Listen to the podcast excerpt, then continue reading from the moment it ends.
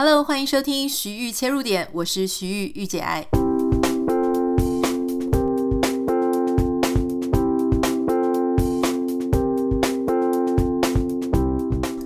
Hello，很开心你收听今天的节目。我们上个礼拜呢没有更新诶，没有更新的原因，我想很多人如果你有在看我的 Instagram 就知道了。其实呢是因为我们已经全家出游啊出来。不能说是旅游啦，因为其实主要是要陪我先生到北边来出差。我们原本呢是住在美国的加州的南边，那因为他出差的原因，我们要到华盛顿州，就是等于是美国西岸的北边了。那这一趟路程呢，其实如果光是开车，基本上要开二十几个小时。你可能会想说，那为什么不要直接搭飞机就好？原因是因为呢，我们要全家出发，要一起带狗狗的话，哦，那因为我们家狗狗 Bogi 它搭飞机蛮焦虑的，所以很多专家都建议说，尽量不要让狗随便就搭飞机啊，所以我们就决定要开车，因为这一趟在北边呢，我们会停留的比较久一点，所以就觉得说开车有个车子在身边也比较方便了哈，所以。在当时呢，其实我们就挣扎了很久，因为这个一出游呢，就是啊、大概一两个月的时间了，就是蛮久的。好，那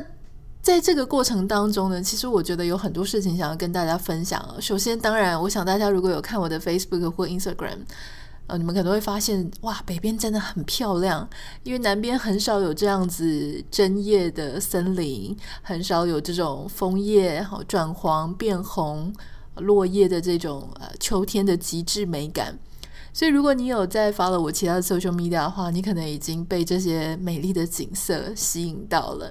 可是，在这些美丽的景色背后呢，其实是有一些事情想要跟大家分享。特别是我们已经哦，我自己感觉好久好久没有见到大家，好久没有在这个 podcast 跟大家相遇哦，所以我真的是有很多满满的感受想跟你分享。首先，我想要跟你分享一件事情，就是一开始我说这件事情很挣扎，是因为大家知道我最近在申请学校嘛。大部分的学校呢，大概都在十二月初啊、十二月中啊就会截止了，所以等于是我先生他这段出差的时间呢，会完全的占用到我在准备博士班的过程哈。那我我讲的好直接哦，就直接跟大家讲我在申请博士班。好，如果没有申请到，就请大家忘记这件事情哈。呃，总之就在我申请学校的过程当中，那那时候因为我们我自己的笔电，呃就之前那一台笔电呢，其实已经非常非常的老旧。其实我自己没有觉得很老哎，我觉得笔电老应该是十十年，用个十年左右，我觉得它很老。那一台大概是二零一五年的时候买的哈，那它是苹果电脑，所以。我不知道为什么它已经老到没有办法去更新它的这个 iOS 系统，以至于呢，我有非常多呃功能都不能用，基本上他自己的那个什么 Page 啊、Keynotes 都不能用，然后跑其他东西都不顺，也没有办法录 Podcast 了，所以基本上都只剩下滑网页的功能。所以我就跟我先生讲说，那我要跟你一起到远方出差的话，我就还得买一台电脑。我本来是想说，如果有申请到学校，我再买就好了。结果没有想到，就他提早买哈。那他就呃，一开始我没有感觉到他到底有没有很希望我们一起陪他来。好，因为一开始就是好像很顺理成章的，就说哦，我们就是一起来。可是后来呢，呃，我想一想，我觉得这样好讨厌了。我又要买电脑，而且我还要。在旅程当中去准备申请学校的事情，你知道申请学校虽然说你也是拖拖拉拉在处理文件的事情啦，然后有好多好多东西要写，好多东西要弄，但你就会想要用你原本最习惯的那一台电脑来处理嘛，所以我就会想说，哈，这样子要移动觉得很麻烦。然后他原本的这个饭店的房间也很小间，所以原本说好说要一起来，在我种种考量之下，我突然就跟他讲说。啊，算了啦，我觉得哈，我们还是分开好了。就是不是分开，不是那种分开，就是说他这次出差，我还是不要跟他好了。我就说你就自己去出差吧。他说可是还没有确定什么时候会回来，诶，这样子不是就一下又哦一两个月下去了？那因为他前不阵子才刚回台湾两个月嘛，然后我就乖乖叫，不是在这个脸书上面都有告诉大家说，哇，他实在是出去太久了，怎么怎么的。所以我就跟他讲说，可是我觉得理性思考之后呢，我们分头进行，就是我在家里，然后你出去，我们这样子都可以最快速、最迅速、最有效的把自己的事情办好。我说，不然你看我如果待在那个小小的房间，我感觉好像隔离、无限期的隔离的感觉。嗯，他当下也没有说什么哈，他就是我感觉他没有非常开心，但他也没有生气，默不作声的就先把这件事情搁着。刚好同一个时间呢，我有一个好朋友，他们全家从台湾搬来美国，那因为是举家搬迁到美国，好，那因为他们夫妻其实各自工作上还有家人上都非常非常忙碌。我那个时候就一直建议我这个朋友，我就说怎么看呢？哈，因为他们夫妻都太忙了，老公也要照顾家人。我就怎么看？我觉得最好的方式就是你一个人先带着小孩过来，你老公在台湾把他自己的事情啊处理好再过来。可是我这个朋友不太愿意放弃哦，他就是很希望可以跟着她的老公一起过来。当然，你要想，就是一个家庭的移民其实并不简单，当中要办的事情非常多，尤其你们还有可能有小孩子要照顾的时候，其实当然哈，双亲两个人一起来会比较互相有照应。可是我当中我也发现一件事情，我不知道你听到现在你发现了没？就是我发现我自己是一个很呃。看起来说好听一点是理性导向啊，哈，讲难听一点是动不动就要跟人家各自分头进行。就是我脑子里面有一种很自然而然会抛出一种，就是说，哎呀，我觉得两个人在一起弄这个事情太麻烦了，我干脆自己一个人把它弄好就好了。后来我想一想这一件事情，哈，当然我我我也是在很多天之后，我重新去思考，我才得到一个结论。为什么呢？因为最后我发现一件事，就是我这个朋友，他的先生还是排除了万难，跟他一起全家，一家四口一起来美国。那他们就是非常有呃共同目标，有共识。中间当然一定是你光想就知道，他们一定经过非常多的呃挣扎啦、讨论啊，哈。那一定也是排除了万难一起来的。可是呢，他们就是。啊，一家还是很和乐融融的，然后非常有彼此扶持的，一起来到了这里。然后呢，他先生也许之后不久又会赶快回去台湾再处理他的事。一家人的向心力跟凝聚力是非常的强。当我看到他们排除了万难去解决，以一个单以一个家庭为单位的去解决他们所面对的这件难题的时候，其实他深深的让我想一件事情，就是我刚刚说的。为什么我会这么倾向？就是觉得两个人各自去把自己的事情处理好，而且我觉得这是最有效率的。我觉得这个是我很自然而然会想到的一种方法哈。其实这个就相同说，我跟我先生讲说：“哎，我觉得你的饭店很小间啦，我觉得这个我要申请东西啊，我不想要被牺牲，我也不想要去被影响。”我当我遇到不是很顺的那样子的局面，或者我觉得我必须要牺牲的时候，我就会立刻抛出一种说：我们两个都不要牺牲，我们两个最好就是各自做各自的事哈。但是我却忘了一件事情，就是我从来很少把以两个人为单位，或是把一个家庭为单位这件事情放在我最优先的 priority 上面。哦，这个是很诚实的一个分享。我相信现在正在收听 Podcast 的你呢，也许不少人跟我是同样的感觉。你知道，特别是什么样的人会有这种很我们这种很与生俱来的这种想法嘛？哈，就是那种啊，很不喜欢变成一个团体的累赘，很努力，然后不想拖累别人。很想把自己弄得很优秀，不愿意被牺牲，也不愿意牺牲别人。但是呢，反过来说，当他不想要变成一个团体的累赘，或者是当他不想变成别人的累赘的时候，如果别人变成了他的累赘，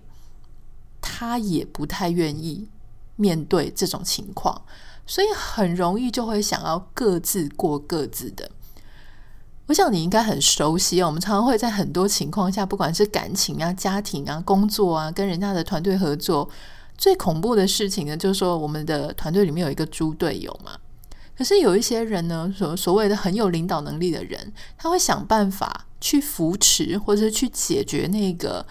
没有办法融入团体的人的问题。可是也有一种啊，也有一种人，就是说他是属于那种很英雄主义挂帅，他一个人可以主持全场，好一个人就可以完完成整件事情的。不可否认啊，我觉得我自己是有一点这样子的倾向哈，就是说我会觉得，我就自己把自己的事情照顾好，你也把你自己的事情照顾好嘛。其他那种事情啊，我我其实没有想到的事情是，当我说啊，就是取消了我们要一起来，当我说我们就各自留在自己家里哈，就是你去工作，我留在家里，当我。把一个家庭的单位拆成我们各自 individuals，就是自己处理好自己的事情的时候，其实我同样的呃伤害了或是剥夺了这一个以家庭为单位凝聚共识、凝聚情感、一起解决一个困难的机会。我不太知道你现在听到这里有没有了解我的意思哦？就是说，其实我觉得这在这个当中我。有很大的反省啊，就是说，老实说，我觉得大家都说单身很容易嘛，哈，要维持一个家庭是很困难的。那其实要结婚盖上那个印章呢，也不是真的那么难，难的是后面的以一个家庭为单位的，你诚心诚意的，你很努力的去以一个家庭为单位，不管是两个人或是加了小孩，以那样子的单位去思考事情，去进行事情。很多时候呢，当然，就是你不要考虑别人，你也不要考虑另外一半，不要考虑小孩，你自己维持自己的时候，那个速度，奔跑的速度跟奔跑的方向是最顺手的嘛。那就是你说为什么很多人喜欢单身的时候，因为单身的时候你只要听你自己的，你只要往你自己要去的方向跑去就可以了。可是当你是一个家庭的时候呢，那就不是这个样子。那有些人在无意识的时候呢，在家庭里面还是过着他单身的思维。跟生活啊，就像我刚刚在反省我自己那样子。哦，当我看着我的朋友，那我觉得我很开心，我有一个借镜哈，就让我重新有机会去思考这个事情呢，也是我想要带给大家的。就是说，我看着我那个家庭非常和乐哈，就是虽然说看起来很辛苦哦，就是他们也历经了很多的波折。但是他们却一家人有一个非常好的共识，非常好的凝聚力的时候，那突然好像我的那个 aha moment 这样子，我就说我突然之间理解了我跟别人的差异在哪里。那我是不是很喜欢他那个样子？就是说我愿不愿意再更多努力一点，去学习一个家庭他能够凝聚感情的一种动力的方式？好，这个是我愿意去学习的，但我不太知道。啊，你会不会有跟我一样的情况？我也把今天的分享带给你哈。所以当我后来跟我先生分享我的这个学习，然后我跟他说：“好，我决定我还是跟你一起来，我们全家都一起来，就像我们当初讲好的这个样子。”好，那当中也许会有一些困难，我可能需要在沿途当中准备我要准备的事情。那我可能会感觉到一点点不便或者怎么样的。嗯，我觉得我愿意跟他一起去。经历这些事情啊，然后他真的很高兴。你知道我，我先生是那种金牛座啊，年纪又大，他是那种很僵的，非常很矜持的，很内敛的，并不太会表露他自己的情绪的人。但是他当下听到我这样讲，他好开心，就是他那个微笑，我真的，呃，我就知道他是非常非常开心哈。所以你知道这个很多时候哈，就是说。感情啊，家庭的经营哦，其实因为我不能说是有什么婚姻专家啦。虽然说以前好像，呃，好像会被人家说是什么情感专家之类，但是老实说，我真的不是专家。但是在很多过程当中，或是在生活的历练当中，我都很愿意去学习、去反省、去观察，然后去照料一下自己身边的人。我觉得这件事情非常的重要。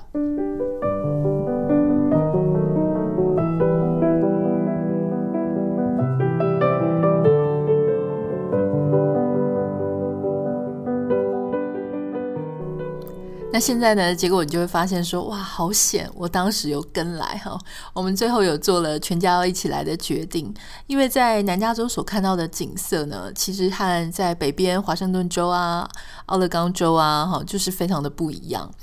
我记得我那时候刚认识我先生，然后来美国的时候，那也是我人生第一次到美国。美国跟我想象的非常不一样。好，那我这边要讲精确一点，因为他住在南加州，所以我所谓的美国其实就是指我当时看到南加州，跟我想象中的欧美很不一样。因为我以前大概都是在呃澳呃这个欧洲跑来跑去嘛，那欧洲你知道大概就是什么像英国啊、挪威啊、爱尔兰啊，然后啊、意大利啊这些地方，那这些地方都很多森林啊，很多绿地哈，然后就是非常绿意盎然的感觉。但我那时候来到南加州，我就觉得说天哪，怎么都是光秃秃的？你在南加州开车啊，不管是在这个呃。高速公路上啊，或者在这个好像省道之类的那种，我不知道它怎么形容哈，反正就是一些公路上，你就会发现远处的那种山常常都是光秃秃的，有很多的多肉植物啊、仙人掌之类。那当然没有 Arizona 那么夸张了，但是总之是一个不是很潮湿的气候，然后针叶林的树也很少，几乎是没有啊，可能要去高山一点的地方。那那个时候我就跟我先生讲说，哈，我觉得。好丑哦！就是 我觉得美国让我失望。可他当时就跟我讲说，其实美国很大，所以美国有很多地方它的各式各样的不同的景色哈，很不同这样。那这一次跟着他一起来，我就发现说，哦，真的耶！因为像在 Portland 啊，就是奥瑞冈呃 Oregon 州那边，其实就树非常多哈，雨水也比较充沛。然后我在那里呢，我真的觉得很开心，因为超多森林的。那我们现在住在这个华盛顿州这边，就先待在这边。那这边也是很棒哦，因为这边的这个呃，就是雨水啊，刚好我们在这个十月的天气哈，就是雨水在多，然后枫树在转红的时候呢，这个真的是一个很棒的一个呃季节。那我也在想说，会不会是刚好秋天的时候比较美哦，春夏的时候不知道长得怎么样。所以它等于让我多了呃，对美国多了一些认识。然后也不会这么以偏的概全的觉得说哦，就是南加州就是就是整个美国的感觉。那当然你说我我也有去过纽约啦哈，但是因为真的美国真的很大，所以其实每一周呢，基本上每一周就好像欧洲的不同的国家的那一种感觉哈。所以我觉得这个是一个很棒的收获，就是你以为会很烦，你以为会牺牲很多，你以为会很不顺手，其实来了之后哈，你就发现就是呃。就是还蛮开心的，有很多收获。那当然，因为先生工作也非常的辛苦，所以他几乎早上到很晚的时候才会下班回来，周末常常也在工作，所以我也很开心，就是。我能够做到照顾他，至少他回到家里的时候，可以他如果还没有吃饭，就可以煮饭给他吃。周末的时候呢，也可以帮他料理一些东西，至少陪他讲讲话，陪他聊聊天。然后看他回到这个饭店就倒到就是然后打呼啊，很累啊。能够有太太，能够有小狗狗在旁边，我觉得其实这个对先生的支持都是很重要的。所以你说。有时候我们太过去追求那种效率啦，理性上来说啊，哈，怎么样比较好啊？其实都忽略了一些更深层，然后那种人跟人之间的感受、情感的变化，哈，情感的培养的那样子的一个呃机会。其实这也让我想到，我有一些朋友他们在国外工作，那曾经就跟我分享说，他们在他们的 team 里面，哈，就说团队里面呢。就曾经遇过一个女生，她是少数族裔啊，就是我们说皮肤肤色比较黑一些。那她在她是移民了哈，所以她十年前移民到这个国家的时候呢，她其实是很努力才把当地的语言啊、英文啊各方面的学好，然后念书、找工作等等，所以她其实是非常非常努力。她也很害怕，因为自己是少数族裔的身份，所以她比别人差，所以别怕被。变成别人的绊脚石，所以他更加格外的努力。但也因为他，就像我们刚刚讲的，这样子的个性的人，哈，他不只是要求自己很完美，哈，要求自己要全力以赴。同时，当他遇到别人好像没有他速度这么快，别人的反应没有那么好，别人很需要人家多照顾，或是别人一时反应转不过来的时候。他就没有办法理解，他会很生气，觉得为什么有人要去拖累一整个团队？换句话说，他对他自己很严格，他对别人也一样。而因为他对别人也一样，所以更加造成了一个团队很容易会很紧绷。你知道，如果说大家都这样顺顺的，然后也没有一个特别强的那个团队呢，可能还不至于说有那种很紧绷、很紧张的气氛。但是，当你一个团队里面有一个人太强了，而且他没有办法接受我们所谓的什么 loser 啊，或者我们没有办法接受比较慢的那样子的话呢，其实就会感觉那个强的会一直觉得别人在拖他的后腿，可是那些弱的会觉得他得不到应有的理解。啊，跟帮助，所以他会让一整个团队的动力变得呃很微妙，很很难，反而更难，就是往前走。那我这个朋友在跟我讲的时候呢，他就跟我分享了这件事情哦。我想这样子的经历，应该很多人也都有过。我不太知道你是那个强的，还是你是那个弱的哈。也许都曾经有过，因为我们有时候在某些人前面是强的，但是我们在另外一群人前面，也许是弱的。那当我们当弱的时候呢，你就会 感觉到那种呃状况很不是滋味哈。所以今天在节目里面呢，也要特别提醒您，就是如果说我们今天已经在一个团队里面了，然后我们要稍微的提醒自己，假设我们刚好是那一个反应比较快、动作比较比较利落，然后反应比较好、各方面比较优秀，我们也不喜欢拖累别人的人的时候，我们稍微也慢一点、温暖一点。当我们遇到一个他显然能力比我们差很多，或是他比我们慢很多的时候，我们不要第一个时间觉得哇，你真的很烦诶，就是把我的表现都给拖累了。我们可以去思考有没有什么方法，我们让他稍微跟得上我们的脚步，有没有什么方法让他能够也在他的角色、他的定位当中找到他往前进的方向。好，因为老实说，我觉得一个团队他要有好的表现是一回事，可是说真的，这个 project 好可能是一时的，可是这个人或许你在未来的某些时间点当中，你还会遇到他，或是说，就算你不再遇到他了，我们能不能够对对方的人生和对我们的人生都做一些努力？对我们的人生是，我不会只遇到一个这样子比我慢的人嘛？我以后可能还会遇到第二个啊，我还会遇到第三个。我能不能够跨越我自己心里的障碍？就是我也能够跟这样子跟我不一样的人共事。另外一个呢，是我帮助他，当他遇到这么 tough，他没有办法摆平的情况的时候，他可以找到他能够在这个团队里面存活以及证明自己价值的方式。当你帮助他能够也在这个团队里面找到自我的价值的时候，其实你就是一个真正的领导者，不是吗？好，我很开心啊，今天有机会可以跟大家分享这么多。其实我也很坦白啦，就是跟你讲说，哦。我觉得我哪里有做的不太好的地方，然后我从朋友当中啊，或生命当中的经验里面，我学习到用不同的眼光去看待我自己的事情。那我想很多人就会跟我讲说，哦，就是常常会听我们的节目啊，能够启发他对自己生命的想象，或是会让他重新用不同的观点来看他看待他自己。我觉得这种很棒，因为你的分享，呃，会让我。也很有勇气的，继续跟大家很坦白的来讨论我们人生当中共同经历的，或是我们有很相似的生命当中的难题。我相信，在或多或少全世界某一个角落里面，也许它就能够帮助你面对你现在正在经历的一些处境，也许它就能够为你的未来带来一些祝福。